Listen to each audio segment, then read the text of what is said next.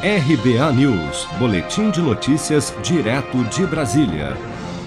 O IGPM, Índice Geral de Preços Mercado, utilizado para o reajuste da maioria dos contratos de aluguel no país, subiu 4,1% em maio, de acordo com informações divulgadas pela Fundação Getúlio Vargas nesta sexta-feira.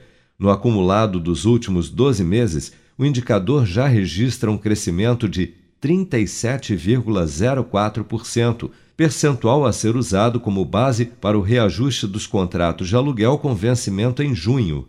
O cálculo do IGPM leva em conta a variação de preços de bens e serviços, bem como de matérias-primas utilizadas na construção civil e na produção agrícola e industrial, que simplesmente dispararam durante a pandemia influenciadas principalmente pelo câmbio e pela alta demanda do mercado internacional de commodities neste período de crise.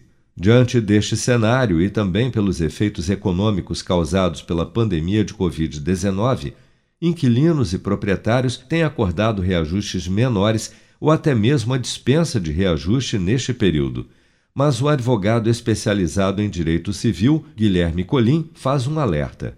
Muitas vezes o proprietário do imóvel e o, o, locador e o locatário, o proprietário do imóvel e o inquilino entram num acordo para uh, que não seja procedido o reajuste, para que o aluguel seja reduzido, para que seja mantido o valor uh, nos patamares uh, anteriores a, a, a, ao, ao, reajuste.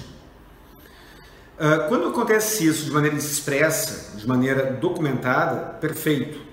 Qual é o problema?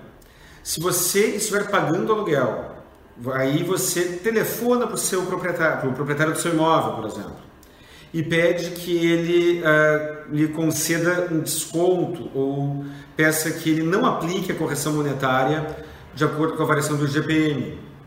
E digamos que ele concorde com isso. Caso, caso esta concordância não fique expressa, você corre o risco de ser cobrado no futuro pelas diferenças retroativas. Ou seja, se o acordo não for documentado, de preferência em um termo aditivo ao contrato de aluguel, o proprietário terá o direito de, no futuro, cobrar as diferenças retroativas do inquilino, como previsto no contrato original. Então, fique atento. Você está preparado para imprevistos? Em momentos de incerteza como o que estamos passando, contar com uma reserva financeira faz toda a diferença. Se puder, comece aos pouquinhos a fazer uma poupança. Você ganha tranquilidade, segurança e cuida do seu futuro. Procure a agência do Sicredi mais próxima de você e saiba mais. Sicredi, gente que coopera cresce. Com produção de Bárbara Couto, de Brasília, Flávio Carpes.